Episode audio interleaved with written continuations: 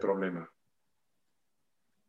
¿Qué tal? ¿Qué tal? ¿Qué tal amigos? ¿Cómo están? Yo soy Mr. Mechingón. Este es su programa Lucharlas. Recuerden que ya estamos en todas las plataformas. Estamos en Spotify, en iTunes, en, este, en Revolver. Muy importante, también estamos eh, en YouTube. Lo pueden ver como Lucha Libre Promotions. Estamos ahí. El día de hoy, como siempre, tenemos un invitado muy especial. Hoy es un invitado diferente porque es la primera persona que no es directamente un luchador, pero que está muy involucrado en, la lucha libre y que tiene unas anécdotas impresionantes, así es que vámonos directamente con él. Eh, Leo, ¿cómo estás? Hola, ¿qué tal, Javier? ¿Cómo estás? ¿Es Machine Gun? Machine Gun, sí, sí.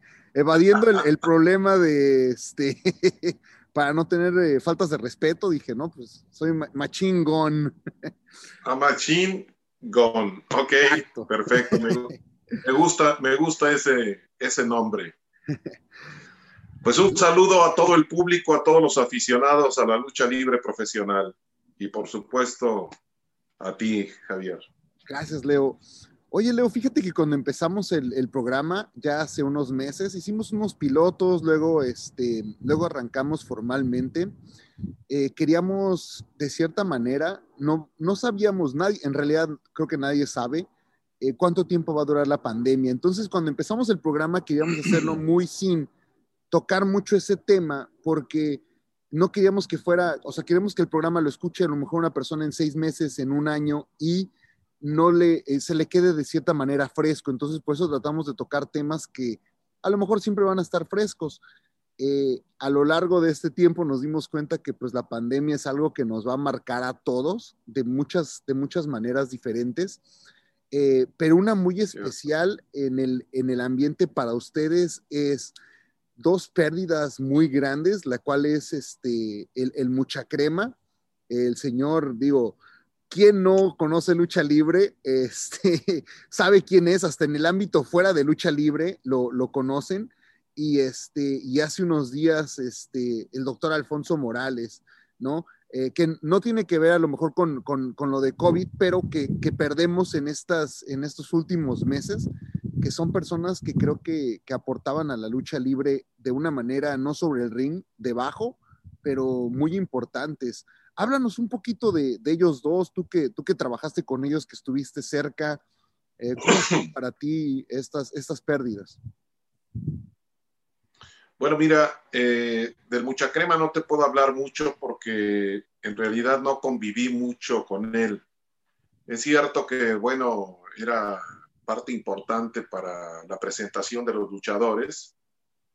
Sin embargo, eh, no hubo una comunión con él, ¿no? No hubo, ni siquiera, ni siquiera éramos amigos, ¿no? El Crema y yo.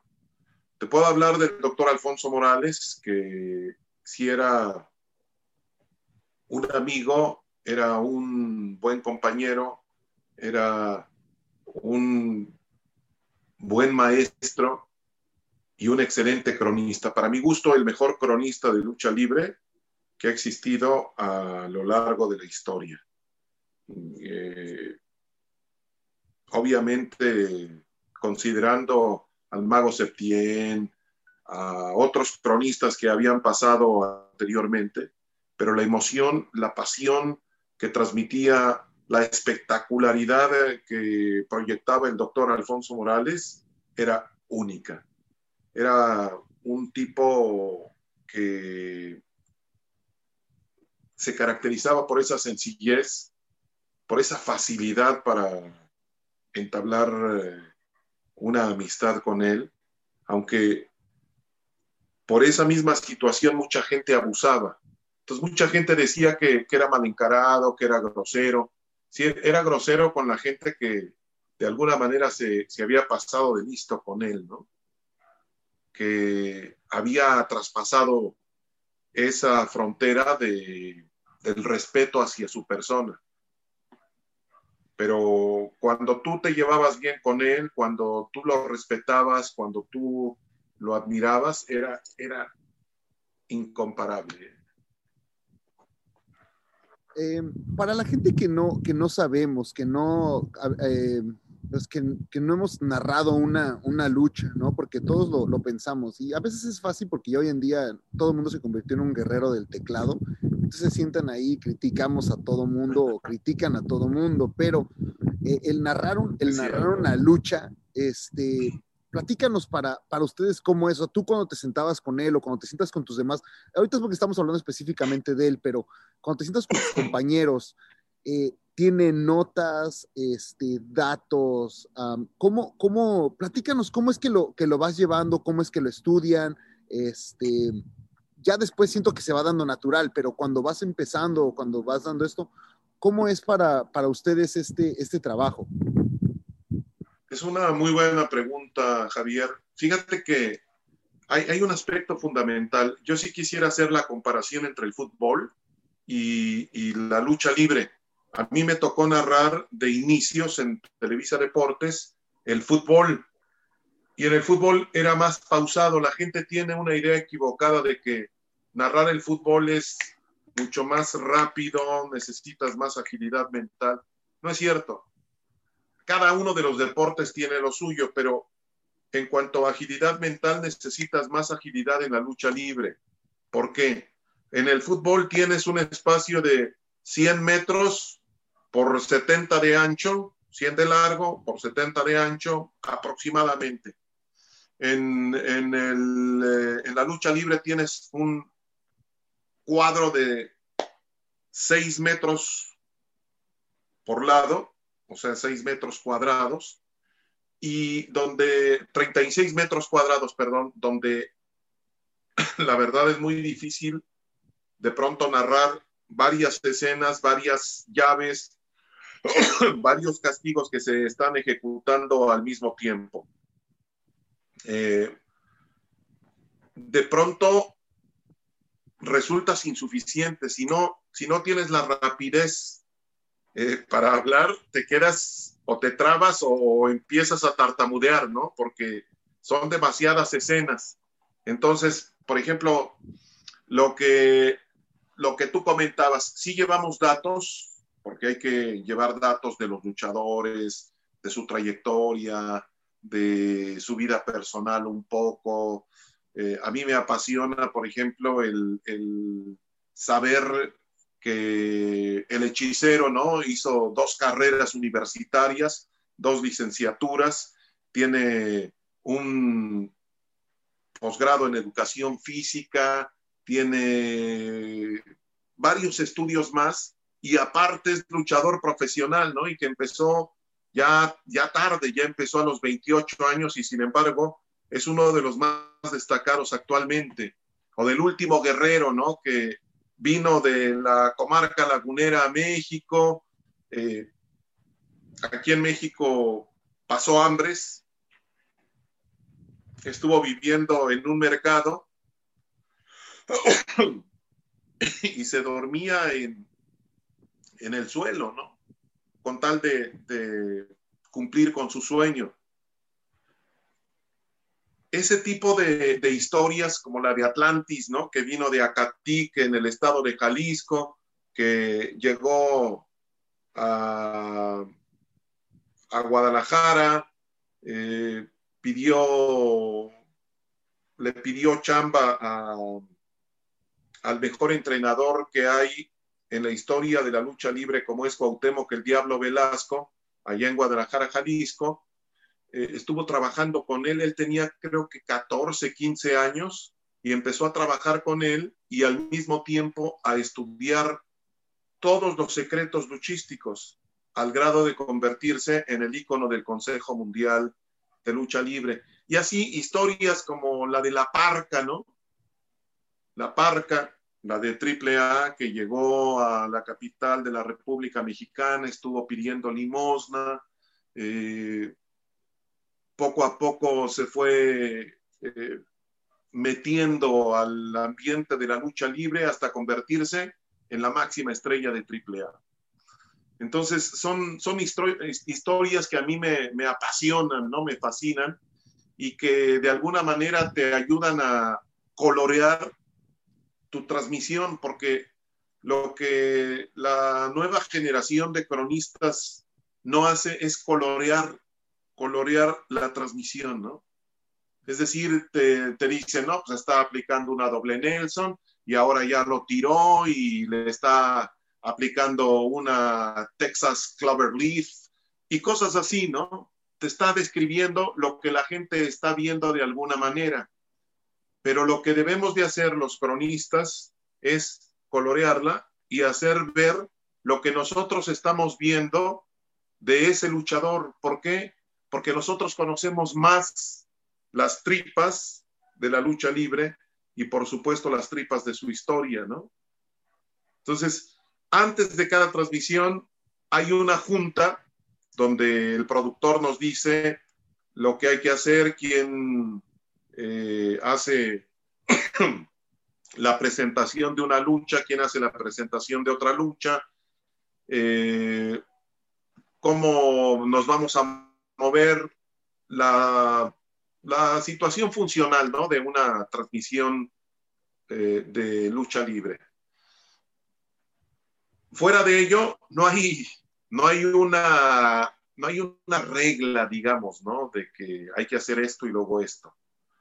Tenemos datos, yo tengo mis cuadernos, uno de biografía, otro de de reglas de la lucha libre, otra donde tengo las llaves, ¿no? las contrallaves, los, los movimientos, y algunos de ellos los hemos creado tanto el doctor Alfonso Morales como yo.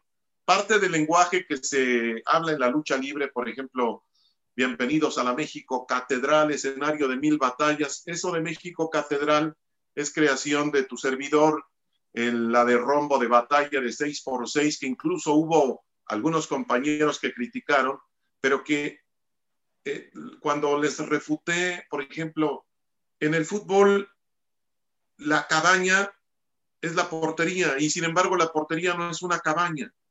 O sea, me, refutaban que no era un rombo porque un rombo no tiene las características eh, geométricas del cuadro de batalla, ¿no? yo les decía, es que, espérame tantito, tú estás yéndote a lo geométrico, yo me estoy yendo a lo imaginativo. Desde donde estamos nosotros es un rombo. Desde el palco de transmisiones es un rombo, no es un cuadrado, ¿no? Por el efecto o el fenómeno visual. En fin, eh, yo tengo todos los datos y el doctor tenía también los suyos, cada quien estudia a su manera y en el momento de la transmisión, pues es como meterte a la guerra, pero ya va uno con el fusil, ¿no? Preparado. Eh, el doc nada más eh, requería una, una provocación para que yo entrara, ¿no? Por ejemplo, eh, Magadán le está rompiendo la máscara.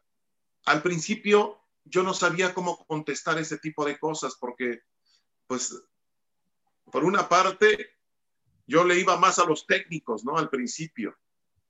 Y por otra parte, es, es muy difícil defender a los rudos, o sea, es una causa a veces indefendible, ¿no? Eh, de manera seria, porque están cometiendo faltas, están agrediendo al árbitro, están eh, yéndose sobre el mismo reglamento y las leyes, ¿no? Entonces, después se me ocurrió como chispazo, ¿no? ¿Cómo, cómo crees, doctor? Si le está ayudando a respirar. ¿Qué? Me decía el doctor, ¿qué? Sí, le está ayudando a respirar. Sentía que se asfixiaba. Decía, mi ogo, mi ogo. Y entonces le arrancó la máscara. Entonces, ese tipo de, argumentos un poco chuscos, un poco de humor negro, me ayudaron a salir adelante y, pues encontré el, nicho, ¿no? Encontré la manera de, de, empezar a defender a los rudos de esa manera que causara risa. Entonces, en todas las transmisiones, que eran los sábados de 4 a 6 de la tarde, un horario muy difícil porque mucha gente estaba trabajando, empezamos a subir de rating, de rating, de rating, hasta el grado de que eh, incluso estábamos por encima de la AAA, que era los domingos, en ese mismo horario, pero con la diferencia y la ventaja de que los domingos muy poca gente trabaja. Entonces, son, era, era, era ya una química, una chispa natural que teníamos el Doc y yo en el momento de la transmisión. Incluso yo te digo que nos entendíamos por señas, pero a la, a la hora de la hora no era una seña, ni siquiera nos estábamos viendo, nos estábamos escuchando y de acuerdo a las inflexiones de voz de él o la mía, sabíamos cuándo entrar y cuándo callar. Muy importante. Mencionas varias cosas que obviamente vamos a, este, a tomar, pero una de esas es eso que estás mencionando de cuándo hablar y cuándo callar, porque eh, no lo, a veces no lo apreciamos completamente, pero si los dos hablan al mismo tiempo, no tiene el mismo feeling la, la, transmisión, este, si se interrumpen, si todo, y tú con él tenías como esa, esa magia. Quiero hablar en este caso en particular eh, de un aniversario en el consejo que la arena estaba, o sea, se escuchaban los gritos, creo que fue cuando Atlantis vence al villano, se escuchan los gritos.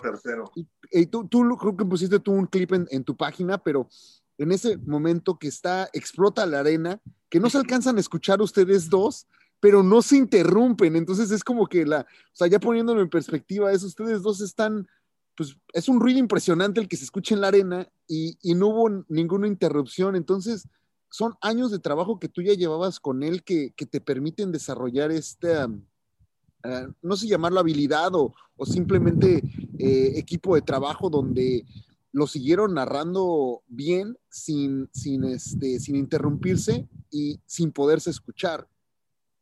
Ese video lo subió Televisa Deportes y el Consejo Mundial de Lucha Libre. A mí me pidieron un testimonio, yo di el testimonio y, y después ellos lo, lo vistieron, ¿no? Lo editaron, lo postprodujeron y lo presentaron obviamente ese yo lo compartí en, mi página. Ahora, em, también hay ¿Cuál era la pregunta, perdón? Ah, la, pregunta era, este, ¿cómo, cómo, o sea, ese equipo de, te tomó, los tomó, me imagino que años el trabajar juntos para que en ese momento no, pues sí, obviamente no se escucharan mal y no se interrumpieran, este, por esas circunstancias, ¿no? Fíjate que no, este, Javier, eh, desde el principio tuvimos una química inexplicable, ¿no? Inexplicable porque pues nos, tocó rolarnos con todos, ¿no? Trabajar con Zúñiga, Maroñas, Rivera, etcétera, etcétera. Y, y todos teníamos que adaptarnos a las nuevas condiciones.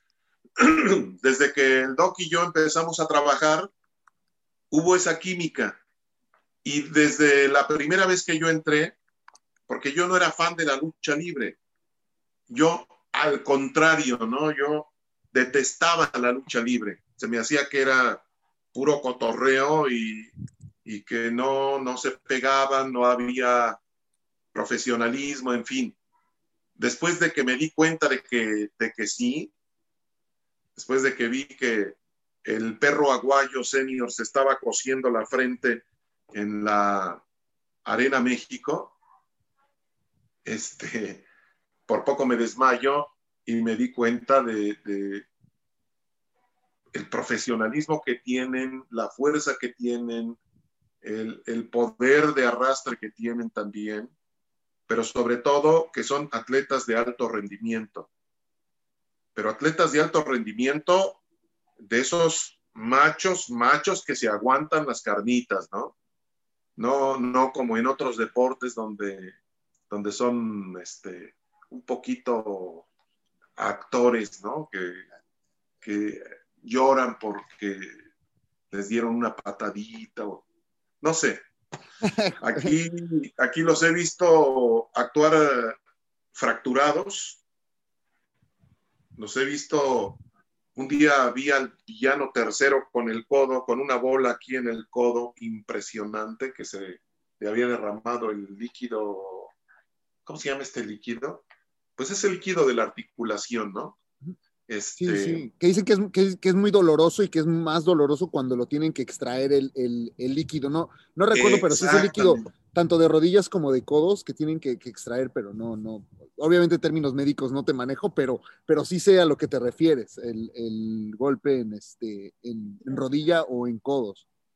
Sí, es el, el famoso líquido articular.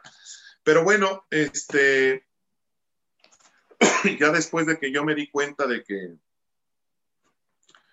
de, que la lucha libre, para, hacer la lucha libre se necesitaba, como en la bamba, una poca de gracia y otra cosita, eh, fue como este empecé a, tenerle ese respeto, ¿no? Y obviamente, pues con el doc empezamos a hacer esa, esa mancuerna, ¿no? Ese peloteo de que eh, ahí te va a ver qué, qué respondes y había que tener mucha creatividad. Eh, había ocasiones en que, te soy honesto, no sabía qué decir, ¿no? Porque me aventaba la pelotita como para decir, eh, a ver qué dices, ¿no? ¿Cómo lo defiendes? ¿Cómo defiendes lo indefendible, ¿no? Porque está cometiendo una falta que todos vieron. ¿Cómo lo defiendes? ¿No? Y entonces, en una ocasión, me acuerdo, una, una falta, clarísima, ¿no?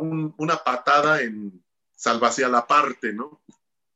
Y me dice el doctor, ¿ahora qué dice Pagará?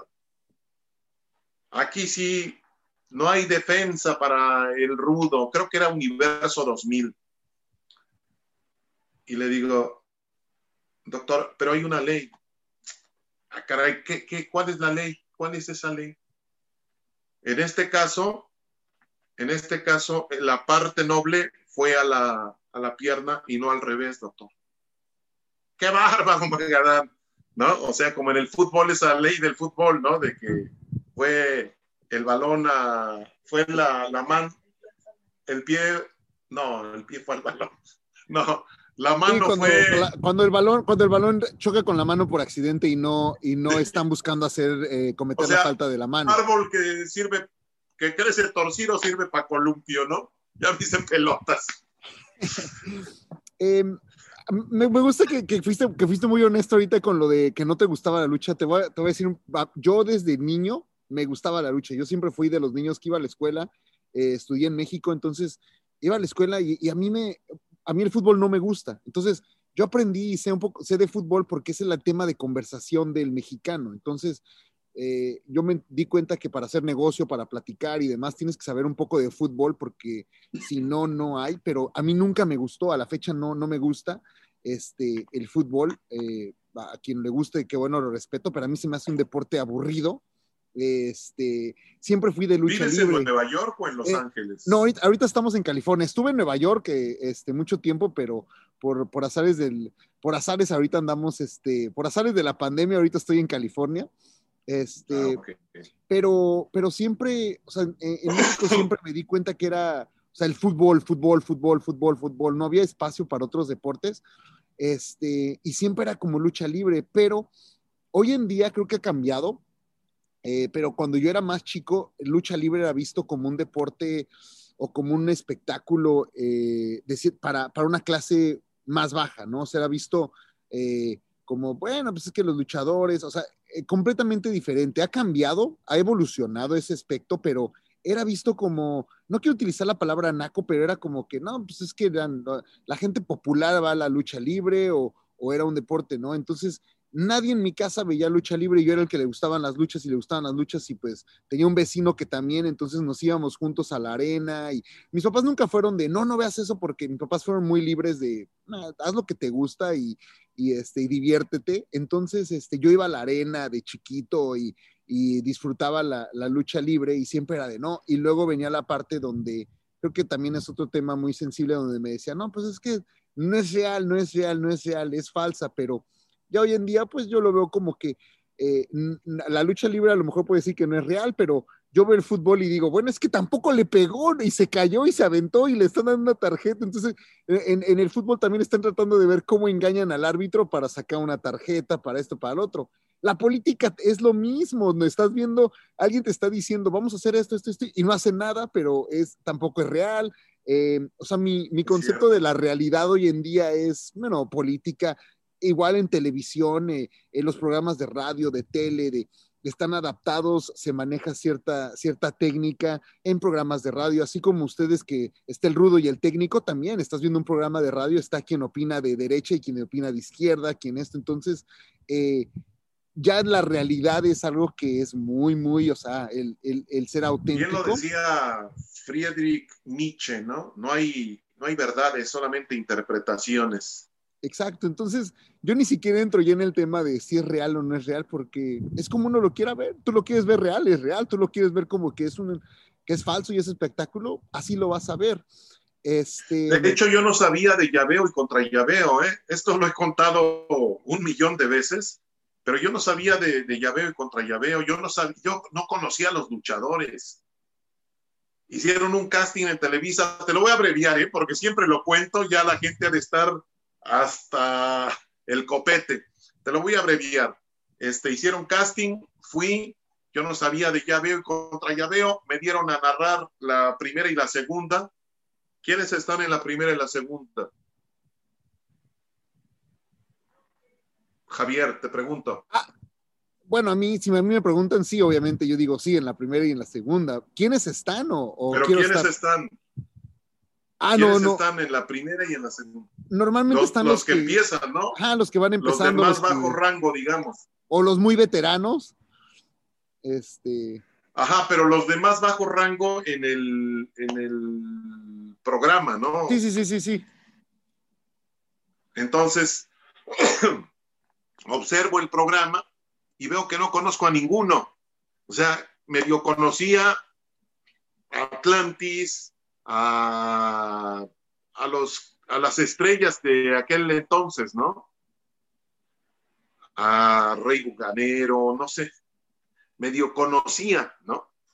Pero me ponen el programa y no conozco a nadie, empiezo a narrar, pero sin decir absolutamente ningún nombre. Narré la primera y la segunda con puro rollo de yo no diría que verborria, ¿no? Porque eran más bien como tipo metáforas, ¿no? Que yo había aprendido a lo largo de leer y leer continuamente. Entonces, por ejemplo, este, decía yo, vean este, este vuelo impresionante, ¿no? Parece un ave tras su presa o venía este mortal hacia atrás, cero visibilidad en el aeropuerto internacional de la Ciudad de México llamado Benito Juárez. Vean nada más, va cayendo como hoja de otoño, pecho con pecho, y los pechos se fusionan, se unen y explotan, ¿no? Cosas así que, que te daban pie a, a imaginación o por lo menos a, considerar que el que estaba narrando está loco, ¿no? Pero no dije un solo nombre, no dije absolutamente ninguna llave, porque en el momento en que yo dijera un nombre, me quemaban, porque no le iba a atinar, ¿no? No le iba a atinar, o sea, si yo pensaba mencionar alguno, pues me quemaba, de hecho, de entrada. Después fui con Fernando Schwartz y me dijo, oye, eres la persona que necesitamos. Yo me quedé sorprendido porque yo pensé que me iban a correr de inmediato, ¿no? Me dice, no, no, tú eres la persona que necesitamos porque los narradores están, lo están haciendo de manera muy técnica y eso obviamente hace que el espectador no entienda qué está pasando en la lucha libre. Ah, bueno, dije, adelante. Después el gusano de seda me enseñó las llaves y yo, a su vez, le enseñé ah, los ejercicios de dicción, es decir, la técnica para hablar correctamente en una, en una transmisión, ¿no? O sea, sí, sí conoce los trabalenguas, ¿no? Y todo eso. en la mañana la mamá de Ana Zavala va a la plaza a cambiar cáscaras de naranja por manzanas, bananas. Todos estos son trabalenguas y en teoría tiene uno que practicarlos continuamente para tener una mejor dicción y por supuesto que tu habla sea lo más clara posible. De lo, de lo que mencionas, quiero, quiero rescatar algo a lo mejor particular. Cuando hablas Fernando Schwartz este, dice, ok, vamos a agregarlo para que le agregue, este, vamos a llamarlo sabor a la, a la transmisión y todo. Hace ratito, mencion, hace rato mencionaste lo de el horario de programación de la lucha libre. Este, y como lo platicamos hace ratito de cómo es vista la lucha libre en un término este, general o por, o por, o por cierta, ciertas personas, pero yo creo que eh, algo que quiero... Si me, si me permites, antes de tu pregunta, si me permites, me estoy acordando de, de lo que te quería este, contestar. Antes de Místico, consideraban la lucha libre como un deporte para jodidos, un deporte para pobres. Después de la lucha libre, Místico logró que se convirtiera en moda. Y entonces las clases sociales altas llegaban a la arena había familias que llegaban incluso con guaruras que se quedaban en la parte de atrás, es decir, ellos se quedaban en la fila 14 y los guaruras en la 15, ¿no? Entonces, con Místico se, se unió el país, ¿no? En, en, ese sentido, y la lucha libre, entonces fue, ya no fue considerada para pobres, sino para todos. Fue cuando resurgió por última vez la lucha libre, ¿no? qué bueno que Ahora sí, perdón por... No, qué bueno que mencionaste eso porque justamente eso iba. Eh, en el aspecto de, de pronto siento que, tú lo mencionas eh, excelente, que es la parte de místico, es cuando los directivos de eh, televisoras y todo empiezan a voltear a, ver la lucha libre porque creo que antes se veía igual, ¿no? O sea, ponle en horario donde, pues de relleno y de pronto, y de pronto la lucha libre toma algo estelar, porque yo siento que los directivos o la gente que está en las oficinas, este, la gente de traje y que toman las decisiones, no veían la lucha libre como algo que le, no. que le pudieran sacar al fútbol. Entonces, creo que eso de... de lo Nosotros teníamos de un problema, Javier. Teníamos un problema porque la lucha libre en algunos eh, momentos, en algunas etapas, estaba en segundo lugar después del fútbol. Estábamos arriba del béisbol de las grandes ligas, del fútbol americano, del tenis, de los deportes que para Televisa eran muy importantes. Y había funcionarios de Televisa que ya no están, están en otras televisoras, que decían que la lucha libre era, aparte de ser un deporte para jodidos, era un uh, deporte que incitaba a la violencia, cuando en realidad en la lucha libre se generaba esa unión de la familia, ¿no? Ah, exacto, entonces siento que eso, que eso también lo, frenó bastante porque eran la, vieja escuela de directivos, de no, pues es que mételo en este horario y aquí y allá y todo. A la fecha se, siento que muchos directivos han detenido el progreso de esto. Eh, a mí me tocó trabajar en TV Azteca en, en Nueva York y era impresionante porque no tenían idea de lo que era lucha libre, la importancia de, de, la lucha libre para el mexicano, cómo la vemos nosotros. Entonces, para mí fue muy difícil de decirles, no, es lucha libre, tenemos que enfocarnos en esto. Esto para ellos todo era fútbol, entonces era diferente porque vienes como, estás ya dentro de la compañía, ves que lo están los directivos, también eres un, eres un fan porque pues, yo soy, me gusta la lucha libre, ¿no? Fuera de, de, del trabajo, pero yo lo veía el potencial de poderlo explotar aquí en Estados Unidos. Entonces, siento que a veces los directivos no lo veían así y creo que lo mismo pasa en, pasaba en, en, en, México con directivos que no lo dejaban, este, que no dejaban como que avanzar. Afortunadamente, creo que hoy en día tenemos eso. Eh, aquí a veces es, aquí en, al menos aquí en Estados Unidos, por ejemplo, a veces TV Azteca tiene transmisiones y no han entendido que aquí te pasan una lucha de hace, bueno, aquí están pasando luchas donde todavía público, lo que te da a entender que son luchas de hace más de, de siete, ocho meses que estás viendo Nosotros y dices, bueno, pierdes eso, teníamos, ¿no? En aquella etapa nosotros teníamos eh, a nuestro favor que el rating se había convertido en el rate, ¿no? O sea, el rating era el que hablaba por sí solo.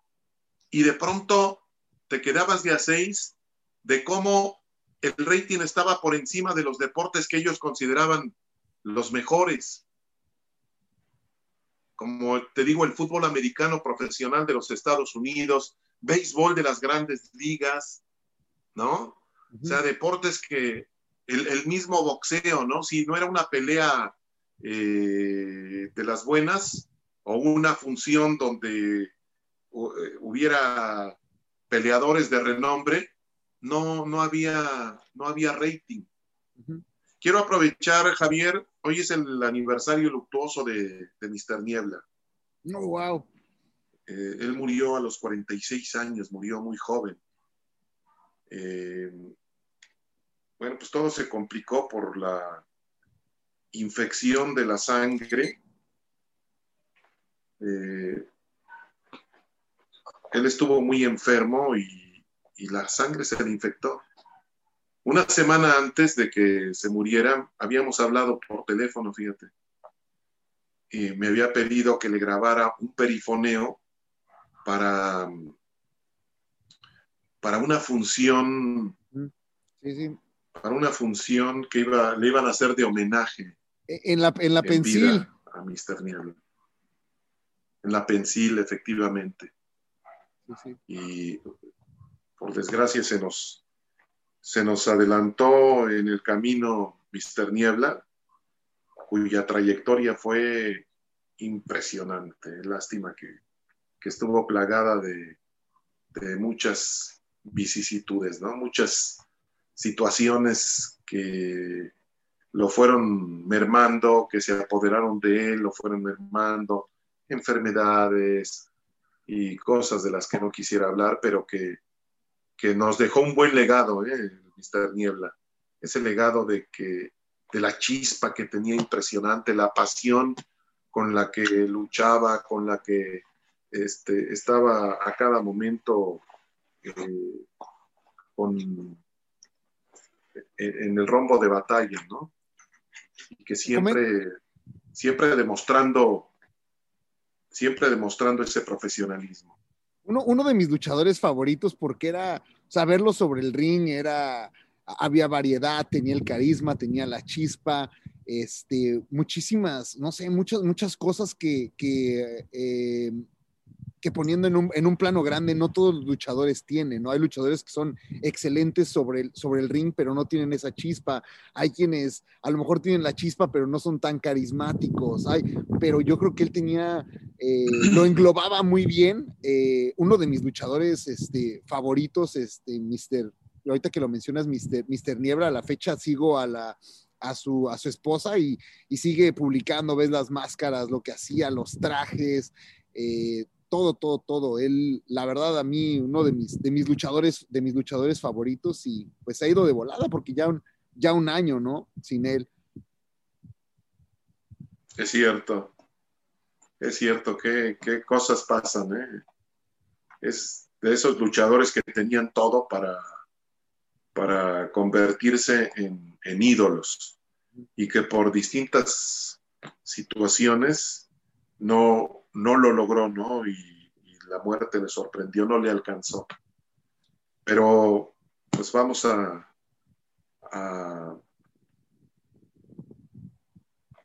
ofrecerle ese, ese homenaje, ¿no? A, a Mr. Niebla, porque pues la verdad, para mí uno de los mejores. Fíjate, hay cosas... Perdón, perdón, eh, ahorita, antes, perdón para interrumpirte, pero háblanos de uno, nada más, sé que han de ser muchísimos, pero una cosa de Mr. Niebla que te acuerdes tú, o sea, que dijeras, no, wow, algo de él, este, para recordarlo, de Mr. Niebla. De Mr. Niebla, eh, fíjate, el, e, esos detalles que, que, parecen de mala educación, ¿no? Como el, el escupir hacia arriba y cachar el escupitajo, ¿no? O sea, que parece, o sea, al principio lo veíamos y decíamos, guácala, ¿no? Pero después eso se convirtió en, un espectáculo aparte, ¿no? Porque luego, además le caía en un ojo, le caía en un ojo, o, o le caía a otro luchador en el hombro, ¿no? Entonces, era de pronto chistoso el, observar dónde, dónde iba a caer el escopitajo, ¿no? o de repente le caía, pero le caía en esta parte de, la máscara y él no se daba cuenta y se seguía luchando con ese tipo de cosas. E, ese uniforme que usaba, por ejemplo, de barrendero con su campana, también era impresionante. ¿Sabes cuántos uniformes vendió de esos? Vendió como 100 uniformes de esos a todo el público que, iba y había un comprador que le compraba todos. Había un aficionado que le compraba todos los uniformes de Mr. Niebla, obviamente, pues se los, este, se los firmaba, ¿no? Entonces era un, un personaje muy peculiar. Lo que quería decirte es que hay personajes como Mr. Niebla, como Carmelo Reyes Cien Caras, como Pierrot, que no necesitan luchar mucho o saber luchar mucho, porque tienen ese carisma. O sea, yo me acuerdo, Pierrot nada más levantaba el brazo y decía, bola de indios y aventaba tortillas y se incendiaba la arena. O Carmelo Reyes que levantaba la ceja y se reía irónicamente y despertaba el odio de todos los aficionados, ¿no? El odio entre comillas, ¿no? Porque estamos hablando de, un deporte en el cual pues eh, hay una representación de, de algunos personajes. Pero, y hay otros que son técnicamente perfectos, pero que no tienen e-, ese éxito. Es impresionante, ¿no? Desde la época del santo, ¿no? El santo técnicamente no era perfecto ni en su forma de correr, ni en su forma de, lanzarse. Técnicamente tenía muchos defectos. Sin embargo, era el ídolo porque tenía el carisma. Y ahí Blue Demon era el que era la perfección técnicamente, ¿no? Había tenido uno de los eh, mejores maestros en la historia de la lucha libre, como era Rolando Vera, también ex ferrocarrilero. Y sin embargo, pues Blue Demon fue una leyenda, pero no, no llegó a las dimensiones del santo, ¿no? O sea, hay que decirlo y, hay que decir que Blue Demon, mis respetos, ¿no? O sea, a mí me, me encantaba ver cómo hacía las transiciones y las ejecuciones de llaves y contra llaves. Y así hay, hay luchadores que, que no necesitan mucho, con ese carisma les basta y otros son perfectos, pero les falta, eh, les falta esa comunicación. ¿Cuál es, ¿Cuál es la lectura de todo esto? ¿A qué, a qué viene tanta, tanto rollo? A que algunos luchadores se han olvidado de que luchan para el público, no luchan para ellos. O sea, esto es un espectáculo. Y de pronto algunos se, crecen y empiezan a llavear y todo el rollo, y todo para su ego, ¿no? Cuando en realidad deben de dejar su ego aparte y luchar para el público. En el momento en que logren contactar con esa gente, su fama va a ir trascendiendo. Y justamente ahorita que lo, que lo, estás diciendo, te iba a preguntar, de los luchadores actuales, ya mencionaste obviamente a Pierrot, a Carmelo, este, a veces siento que ah, últimamente que nos clavamos a veces de, hablando de los luchadores viejos, este, no, bueno, no viejos, más bien los luchadores de nuestra época, ¿no? Porque vamos creciendo con esa, pero de los luchadores actuales, dime a quién te, no, no quiero meter en problemas que digan, ah, me dijo que este, el otro, pero ¿quién a ti te gusta? O sea, ¿quién tú ves ahorita que, que tenga esas, esas cualidades y que las está trabajando bien eh, eh, actualmente, de los luchadores que hay ahorita, de los jóvenes? De los jóvenes, híjole, lamento decirte que no me acuerdo. Y si no me acuerdo, no quiere decir que no haya alguno, ¿no? A lo mejor sí hay alguno, alguno que otro que está trabajando ese tipo de cosas, pero, pero a lo mejor no lo ha hecho tan, tan insistentemente, ¿no? Porque sí, sí necesitan, o sea, yo, yo sé que los departamentos de programación te dicen, hay que ir a la lucha y hay que hacer esto, sí, pero, ¿cómo te diré? Hay algo en ti que, que vibra o que, que trata de salir, ¿no? Y hay ocasiones en que hay que dejarlo salir. O sea, nosotros de pronto en, en Televisa nos decían, vamos a la lucha, vamos a la lucha, ¿no? Porque estábamos cotorreando otras cosas, pero esas cosas eran las que al final de cuentas se quedaron, perdón, en el público, ¿no? Entonces, la lectura es esa, la lectura es muy clara, de pronto hay que...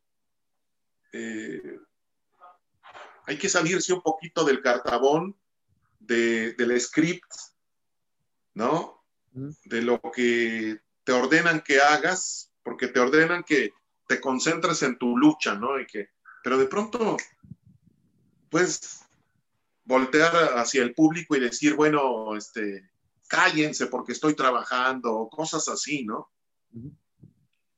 O ahorita lo voy a deshacer. Observen cómo trabajan los de la WWE, ¿no? Observen cómo trabajan los de la New Japan. Durante muchos años eh, se dijo que la lucha mexicana era la mejor del planeta, pero últimamente tú te vas a YouTube y observas luchas de las distintas empresas en los distintos países y no obstante que a mí no me gusta la lucha japonesa, ¿no? O sea, no me gusta porque es muy sorda, porque es de pronto se me hace muy, muy sosa, ¿no? Aunque tienen, dependiendo quién esté luchando también. Eh, o no me gusta mucho la lucha de WWE. Observas cómo trabajan los luchadores de ambas empresas en ese contacto con el público, porque finalmente luchas para ellos, no luchas para ti, ni luchas para tu patrón, ni luchas para para los departamentos de programación, ¿no? Que sí hay que cumplir con ellos y hay que ser respetuosos. No digo que, que hay que ser un, un gañán o un desgraciado, no, no. No, no, sí hay que cumplir con ellos porque son los que de alguna manera te están dando la normativa que se debe de realizar. Sin embargo, sí de pronto, si tienes esa chispa, hay que utilizarla, hay que sacarla. Era lo que pasaba con, con Pierrot. A Pierrot ustedes creen que no le decían, oye, tú a la lucha, ¿eh? concéntrate. Sí le decían, pero él de pronto sentía esa necesidad de, de decir, cállense, bola de indios, ¿no? Y eso, eso, por eso lo recordamos a Pierrot o a Carmelo Reyes, ¿no? Yo te, o a las grandes grandes rudos de aquella época. Yo alguien que... Fishman y todos. Yo alguien que, que de, la lucha, obviamente no, em, te voy a decir mi opinión de, esta, de este luchador, pero alguien que yo actualmente veo que digo, ok, maneja bien el personaje, este, se me hace un, un rudo que se ha sabido manejar, es Rush, porque siento que se queda en personaje, o sea, cuando salía, cuando estaba, este, me tocó en la Arena México que salía y se paraba y perros y, y, la manera en la que manejaba el personaje al punto de cuando iba saliendo y se le acercaban, hay muchos rudos que, que se les acercan y como que les gana esa parte de, pues me tomo la foto, ¿no? Porque, porque pues ya hasta el niño me la está pidiendo y todo, pero a mí me tocó ver que Rush este, les aventaba el sudor y, o sea, como que se quedaba dentro del personaje hasta que cruzaba. Me imagino que ya cruzando ya era otra cosa, pero hasta que cruzaba la, este, la cortina, eso a mí como, como aficionado me gustaba, ¿no? Mucha gente puede decir, oh, qué payaso, no me, ni la mano me dio, ni nada, pero era ese personaje, o sea, se quedaba en el personaje como lo llegaba a ser Pierrot, como, lo, como esos rudos, y siento que Rush vino como esa parte donde lo querían poner como el, el niño bonito y esto, y pues los caireles y todo, y lo quisieron manejar de cierta manera, se sale de, de o sea, se, se, queda donde la gente lo, lo odia por, por, por, ser bonito a lo mejor, este, o porque cómo se ve, y, y, se queda en ese personaje rudo, y creo que a la fecha lo ha sabido manejar, ¿no? Porque él está haciendo, está haciendo, está trabajando en este, en Ring of Honor, y, este, y lo ha manejado muy, muy bien. Eh, no sé tu opinión sobre, sobre él, porque creo que él es un caso que, que ha sabido manejarlo. Sí, sí, sí, es cierto. Este, incluso ha superado lo que, lo que hizo su señor padre, ¿no? Eh, se ha convertido en, incluso yo creo que estamos en una época en que el rudo ya no es rudo y el técnico ya no es técnico, ¿no? Rush es un, en, teoría, en el papel es un técnico, pero en la práctica es un rudo. Entonces, estamos viviendo esa época en que ya no sabes qué estás narrando, ¿sí? O a quién estás defendiendo, ¿no? Porque el, el rudo, el rudo a veces es muy técnico y el técnico ya es más rudo, entonces se perdió esa línea divisoria entre lo que es el sucio y el limpio, ¿no? El, técnico y el rudo. Bueno, ah, qué bueno que lo, perdón, pero qué bueno que lo mencionas eso porque justamente esa es mi, una de mis preguntas, la cual es, eh, tú, Leo, eh, manejas esa, esa parte, ya no lo platicaste, ¿no? De el rudo cuando estabas con, con este, con Alfonso. Ah, pero es lo que te dijeron, tú, tú vas a ser el rudo y tienes que defender a los rudos y él va a ser así y, y, pues defiende lo, indefendible o sí querías ser tú el rudo, o sea, ¿te gusta ese el rudo, te gusta ser la parte este, antagónica de, la lucha? Al principio no, porque yo decía, ¿cómo voy a defender lo indefendible? Sin embargo, eh, a fuerza de la presión de estar ya en la transmisión y ese amor propio, ¿no? De que de pronto decías, bueno, pues me están ganando, ¿no? Eh, y yo no he defendido, de 10 he perdido 10 casos, ¿no? No he, defendido a nadie.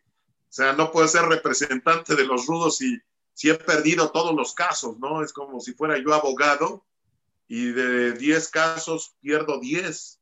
Entonces, pues mi credibilidad está por los suelos. Poco a poquito, te comentaba anteriormente, fui en ese chispazo, digamos, en ese chispazo que el doctor decía, este, eh, pero qué bárbaro, mira nada más, le está arrancando la máscara, ¿cómo defiendes eso? Y entonces me ocurrió, no se le está arrancando, doctor, lo está ayudando a respirar. O hay cuerdas, sí, hay cuerdas, pues si se iba a caer, ¿de dónde quieres que se agarre? o este, o Magadán, fue foul, sí, pero la, la, la parte noble fue a la pierna y no al revés, como en la regla del fútbol. Y entonces ahí era cuando se arrancaba con qué bárbaro Magadán, ¿no? Ahora, Leo, dame tu perspectiva. ¿Sí me entiendes? O sea, al principio no quería, después me, empezó a gustar porque los defendía, pero de manera chistosa, ¿no? O sea, no era la defensa de que no, no fue. No, yo no vi foul, ¿no? O de repente decía, de acuerdo al reglamento de la lucha libre, en el artículo 1432, en el apartado B, ahí dice muy claramente que los rudos pueden hacer una reunión antes de la tercera caída. Y decía el doctor, pero ¿en cuál reglamento? Si no llega a tantas reglas, ¿cómo no, doctor? ¿No te han pasado la actualización? Después te la paso por WhatsApp, ¿no? Cosas así.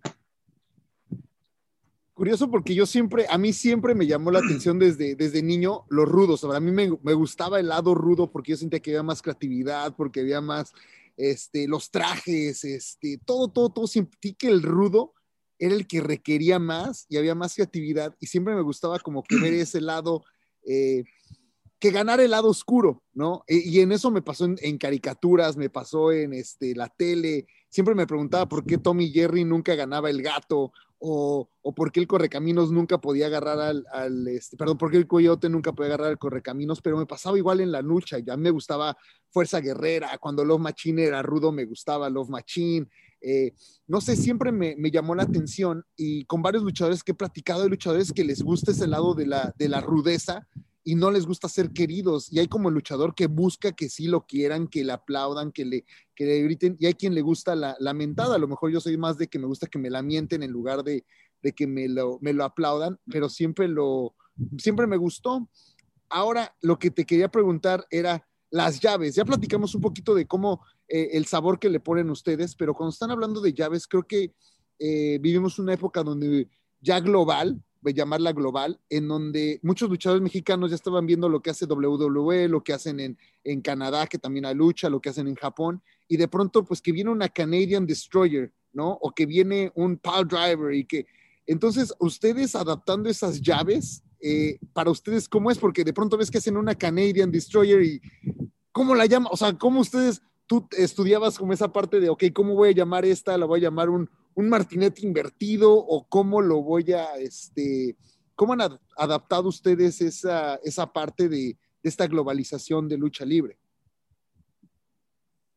algunas de las llaves las decimos en inglés, ¿no? La, este, la Canadian, la decimos tal cual.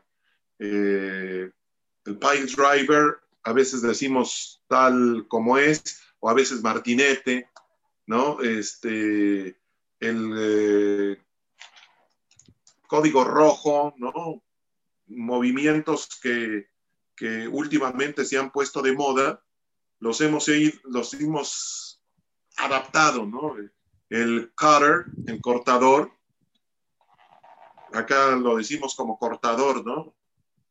Cortador elevado, este, eh, todas las llaves tratamos de, darle.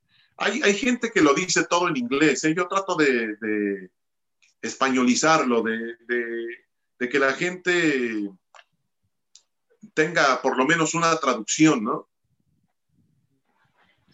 Eh, bueno, justamente. Ah, por ejemplo, hay un, hay un eh, movimiento que es el ensuigiri, ¿no? La patada de ensuigiri, que es una patada aquí al bulbo raquídeo. Esa yo le puse rebanadora de sesos. O sea, eh, ensuigiri en japonés significa este, algo así de cortador del bulbo raquídeo, como que te cortan con cuchillo, ¿no? Yo le puse la rebanadora de sesos. Y, en fin, eh, la mayoría de los movimientos que, que, han ido entrando a la lucha libre mexicana, yo trato de españolizarlos, ¿no? Eh, y, bueno, eh, es, es, un proceso que se va dando inexorablemente, aunque no queramos, ya todo el mundo las menciona, ¿no? Ya todo el mundo las menciona y las hace. ¿no? El Spanish Fly, la mosca española, que es uno de los movimientos más espectaculares actualmente, ¿no? Los luchadores más eh, temerarios son los que la aplican. Y cosas así, eh, vamos, yo trato de, de actualizarlo de la manera más natural que se puede, siempre pensando en el público, ¿eh? porque finalmente no narramos para nosotros mismos, narramos para la gente y es lo que también a los cronistas jóvenes se les olvida, ¿no? Que no narramos para demostrarnos que sabemos qué es una Spanish fly o qué es una, un cutter, un cortador, ¿no? O qué es un, este, eh, un pipe driver, sino narramos para que la gente nos entienda y para que la gente se divierta. Creo que eso, eso que mencionas, eso que mencionas es muy importante, y más en los, en los jóvenes, porque creo que vivimos en una cultura del protagonismo propio, en donde quiero ser yo, yo, yo y yo. Entonces, tu trabajo eh, para ti, Leo, al menos como yo lo veo, es tú tienes que hacer ver bien a los demás, no tú verte bien. Entonces, a veces creo que es donde, donde nos falla y donde los jóvenes no hemos entendido que no, no, o sea, tienes que entender cuál es tu trabajo. Tu trabajo es, yo tengo que hacerte ver a ti, que tú te veas como una superestrella y tengo que darte a, ti para, para arriba, para que, para que luzcas. Este, entonces, a veces creo que eso es lo que están buscando ellos, el, voy a decir esto y esto y esto y esto, pero para mí, no para los demás. Creo que eso es lo que, lo que nos, nos, está, nos está sucediendo o vivimos en una cultura del protagonismo propio, ¿no? Tú, creo que tú lo entiendes muy bien en cuanto a tu trabajo es tú hacer verlos ver a ellos eh, de manera impresionante justamente de eso te iba, te iba, a decir cuando se acerca este, la parca, porque ahorita han salido muchos videos, ¿no? De, del doctor Alfonso Morales, pero cuando se acerca L, LA Park, eh, que es una figura... Que es una figura durísima, que es un tipo que, que, es de, siento que es de pocos amigos, este, pero cuando se acerca y los, los felicita a ustedes, o sea, como que dejó un poco y los hace, dice que ustedes son los que a ellos los hacen lucir, eh, verse bien. Y, y, todavía me gusta cuando se despide y le dice, nos vemos tinieblas. Eh, una parte muy, muy, pero sí, eh, ¿qué recuerdas de esa, de esa parte cuando se acerca a él a decirles? Y que sí, o sea, tu trabajo es ver a los demás, ponerlos en un, en un pedestal, ¿no? Como bien tú lo decías, este, Elia Park es un personaje duro, un personaje de pocas palabras, eh, a veces diríamos de un carácter irascible, pero que en el fondo tiene, tiene un buen corazón. Y al doctor lo apreciaba muchísimo, lo apreciaba muchísimo. Entonces, cuando se acerca con el doctor, tú te imaginas todo, ¿no? Que puede darle un empellón o que, o que le va a contestar muy agresivo, pero de pronto empieza a saludar a todos, ¿no? A ver, saludo al rudo, refiriéndose a mí, saludo a no sé quién, saludo al, y, a, ti, nos vemos tinieblas, ¿no? Entonces, fue un, detalle muy padre de, parte de Elia Par. Ahora, este, obviamente no quiero convertirme en, en Patti Chapoy ni, ni, ni, mucho del chisme, pero háblanos un poquito. Cuando sucede esto con Negro Casas, ¿no? Para la gente que, no sepa, a lo mejor los fans más nuevos, tienes tú un incidente con, con el Negro Casas, eh, eh, se acerca a él, te, te, golpea. Tú platícanos, ¿no? Porque todos podemos decir, pues fue por esto, fue por lo que dijo que no le gustó, eh, ya tenían problemas, pero háblanos de ese incidente y a lo mejor cómo cambió tu, tu manera de, de, trabajar o de ver las cosas con este, con este incidente. Mira, así como hicimos lo de tinieblas con el doctor, así también hicimos lo del negro Casas con, con ahí en, la lucha. La gente se lo creyó, todo mundo pensaba que tenía el conocimiento profundo de lo que estaba pasando y nosotros nos reíamos de todo lo que comentaban, ¿no? Es decir, la gente se tragó todo, todo el, todo lo que se había confabulado, ¿no? Al final de cuentas, nosotros nos reíamos de todos los que se creían conocedores de lo que había pasado, ¿no? Pues ahí está más claro, más claro no puede ser. Eh, ahora, me gusta esto eh, que han estado haciendo, donde los luchadores están con ustedes narrando la lucha. Siento que son pocos los luchadores que tienen esa facilidad de palabra. Hace rato mencionaste al hechicero, ya lo tuvimos en el programa. De hecho, en el programa cuando estuvo conmigo, yo le pregunté, eh, porque yo no sabía mucho de él sobre lo que había estudiado y demás, pero hablando con él te das cuenta la manera en la que se expresa, cómo maneja eh, su lenguaje, su vocabulario. Eh, te das cuenta que es alguien que se, ha, que se ha preparado. Me acuerdo que también ah, el dragón rojo ha estado en algunas, estaba en algunas transmisiones, eh, Shocker, que a veces les tienen a los, a los luchadores ahí con, con ustedes. Eh, a mi punto de vista, siento que le agrega un factor eh, muy bueno porque tienes ahí alguien, alguien que, que ha estado sobre el ring, que, que, que conoce ciertos aspectos, que le pone también ese, ese sabor. Para ustedes, ¿cómo es? ¿Y sientes que los luchadores se adaptan rápido o les cuesta trabajo llegar, sentarse y de pronto estar narrando, narrando la lucha? ¿Cómo es ese proceso? No, sí, les cuesta mucho trabajo, ¿eh? Les cuesta mucho trabajo porque pues es, no es su posición, no es eh, lo que ellos hacen naturalmente. Entonces sí, sí les, les cuesta mucho trabajo, a algunos más, a otros menos, pero a la mayoría les cuesta mucho trabajo, sobre todo los timings, ¿no? Eh, el timing, los ritmos, porque no es lo mismo estar platicando aquí donde podemos estar relajados a, ya en el momento de las acciones, tienes que acelerar, tienes que frenar, tienes que pausar, tienes que callarte para que se escuche el público. En fin, hay muchos aspectos que pues ellos no dominan porque ni lo estudiaron. Este, algunos tienen facilidad de palabra, pero eso no basta. Necesitas una técnica para hablar. Algunos tienen poder, eh, potencial en la voz, tienen poder en la voz, pero esto no basta porque necesitas una técnica de sacar eh, del diafragma tu voz para que no se te vaya a lastimar la garganta. En fin, son muchos aspectos que tal vez ellos no, lo, no los consideran y que en el momento, no sé si tú lo notas como espectador, nosotros sí lo notamos porque estamos más familiarizados con, con el micrófono, ¿no? Y, con sus repercusiones. Pero sí les cuesta trabajo, ¿eh? Sí, sí, lo, definitivamente eso no, no creo que, creo que no es para todo, no es para todos, ni, ni todos lo hacen, hacen un buen trabajo, tanto en, en, Estados Unidos como, como en México.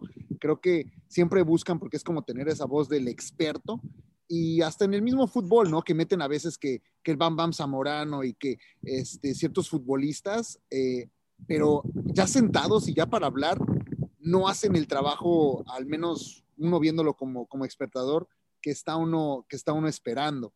Eh, platícanos, eh, ya para, para, empezar a cerrar, pero sí me gustaría, eh, hablaste hace rato de, de, Zúñiga, de Maroñas, del Rudo Rivera, esa, esa generación de, esta generación que tenemos de, que, que, narran las luchas. Yo soy, a mí me gusta mucho cómo lo hacía el, el Rudo Rivera, este, del, you know, guácala de pollo y, y estas este, frases que sacaba, que ya después las utilizaban en, en, en, todos lados, no sé, a lo mejor hasta para comerciales, ya las escuchabas en, en muchos lugares. Eh, ¿Sientes que viene una generación nueva de, de, comentaristas? ¿Cómo los ves?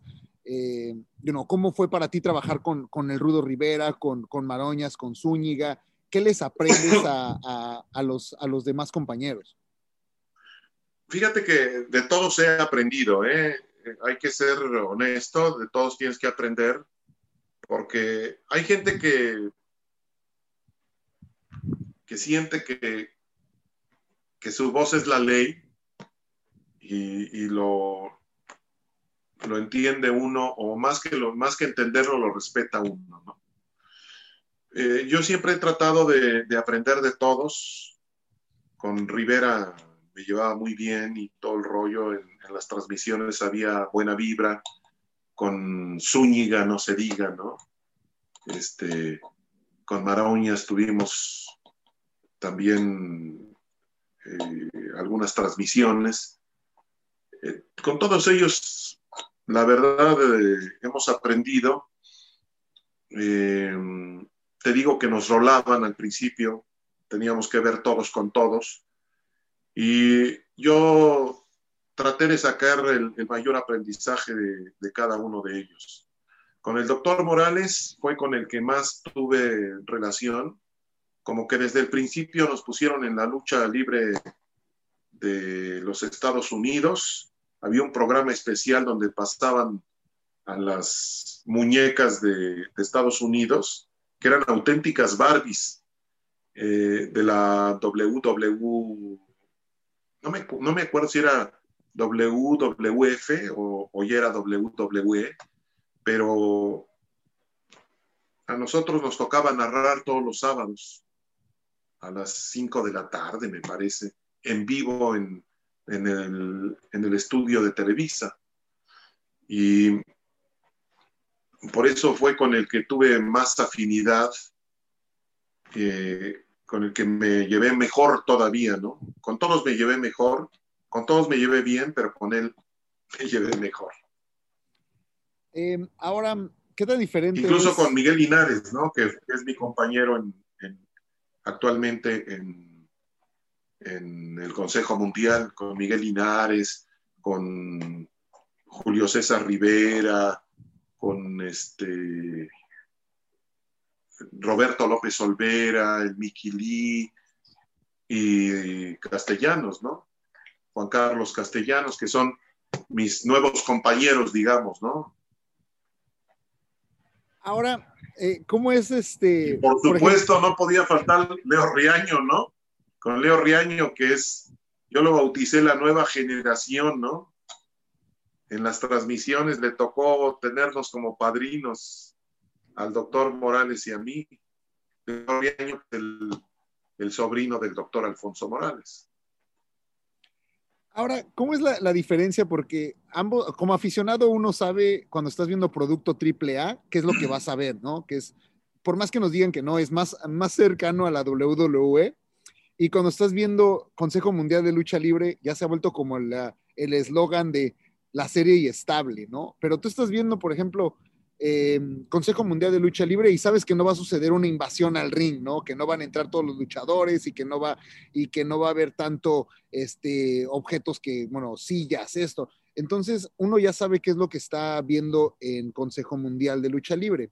Eh, ya sabes lo que vas a ver en AAA, que estás viendo AAA y que a lo mejor todas las luchas va a haber una invasión. Ahorita lo vimos en Triple Manía, que invaden todas las luchas, este, que hay. Pero fíjate que ya no hay tanta diferencia, ¿eh? Ah, es lo que te iba a preguntar.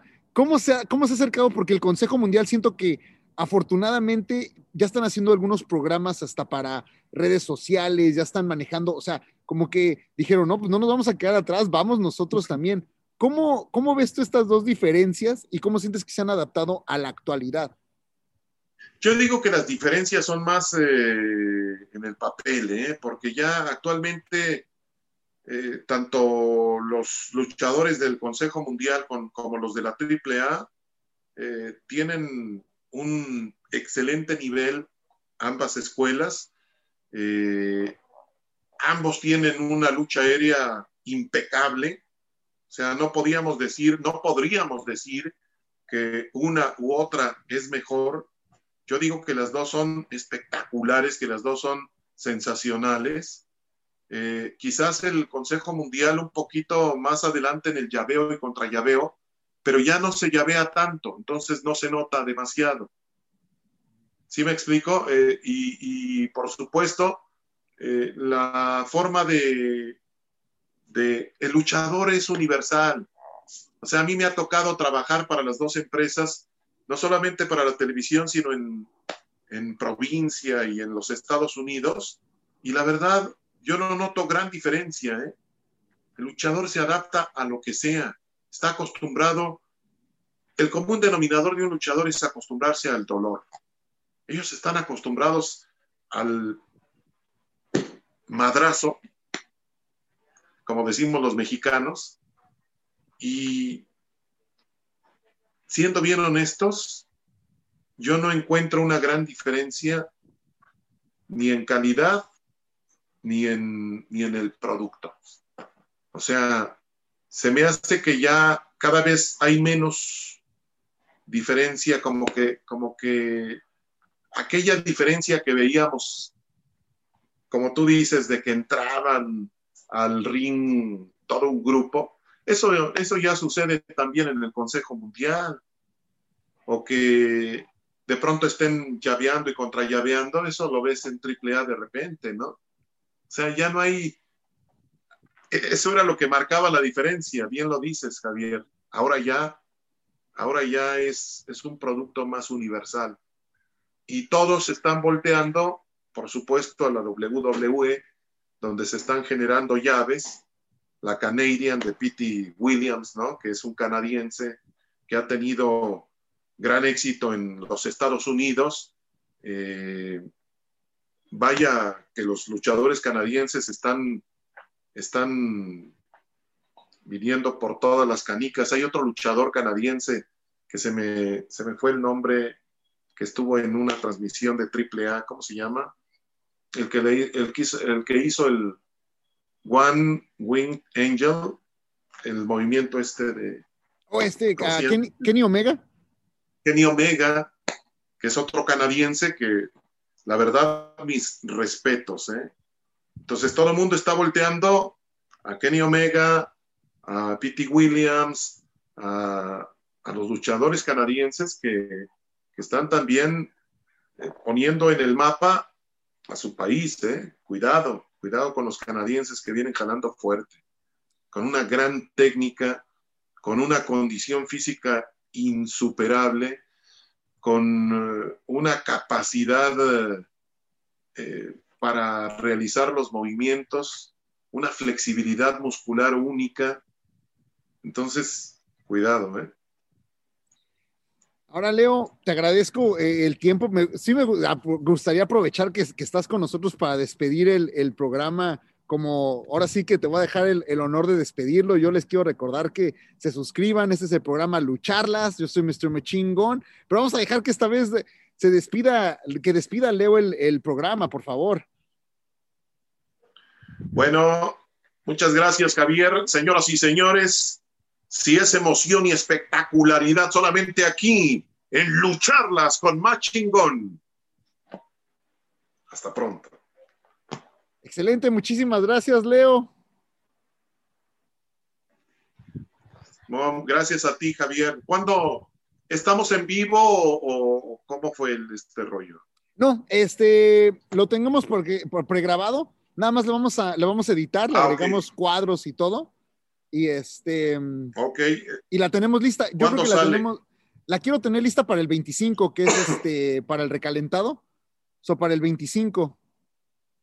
Perfecto. Me mandarías el link, ¿no? Sí, te mando el link por este. Va a estar en, en, Te mando el link de Spotify, porque es puro, puro audio, y te mando el link de YouTube en video. Perfecto, Javier. Leo, muchísimas gracias. Gracias a ti, Javier. Hasta luego. Hasta luego.